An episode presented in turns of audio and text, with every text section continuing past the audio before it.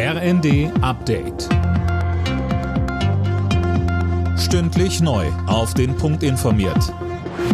Ich bin Mia Hehn. Guten Tag.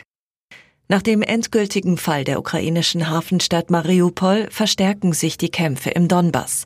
Das hat der Generalstab der Ukraine mitgeteilt. Mehr von Tim Pritztrup. Ziel der Angreifer sei es, die totale Kontrolle der Region Donetsk und Luhansk zu erringen und einen Landkorridor zur besetzten Krim zu haben, heißt es von den Militärs. Ähnlich hatte sich schon Präsident Zelensky in der vergangenen Nacht geäußert. In seiner Videobotschaft sagte er, mehrere Städte seien wie Mariupol komplett zerstört worden, das gleiche werden sie mit anderen Städten machen. In der vergangenen Nacht hatten sich die letzten Widerstandskämpfer im Azov-Stahlwerk ergeben. Finnland bekommt ab sofort keine Gaslieferungen aus Russland mehr. Der Energiekonzern Gazprom erklärte, die Lieferungen seien nicht fristgerecht bezahlt worden.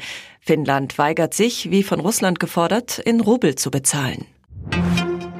Die ersten 15 Gepard-Panzer aus Deutschland sollen im Juli an die Ukraine geliefert werden. Das hat das Bundesverteidigungsministerium mitgeteilt. Mehr dazu von Nanjo Kuhlmann. Bereits Ende April hatte die Bundesregierung grünes Licht für die Lieferung der Flugabwehrpanzer gegeben. Sie stammen aus Beständen des Rüstungsunternehmens Kraus Maffei Wegmann. Das Unternehmen kann nach eigenen Angaben 50 Panzer liefern, hatte bisher aber Probleme, passende Munition zu beschaffen. Bisher stehen knapp 60.000 Schuss bereit.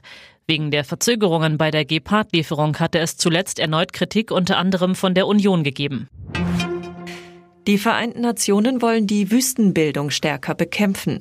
Auf einer Konferenz haben die Teilnehmer zugesagt, eine riesige Fläche von einer Milliarde Hektar wieder in Schuss zu bringen. Außerdem sollen die Böden widerstandsfähiger gegen Trockenheit gemacht werden. Alle Nachrichten auf rnd.de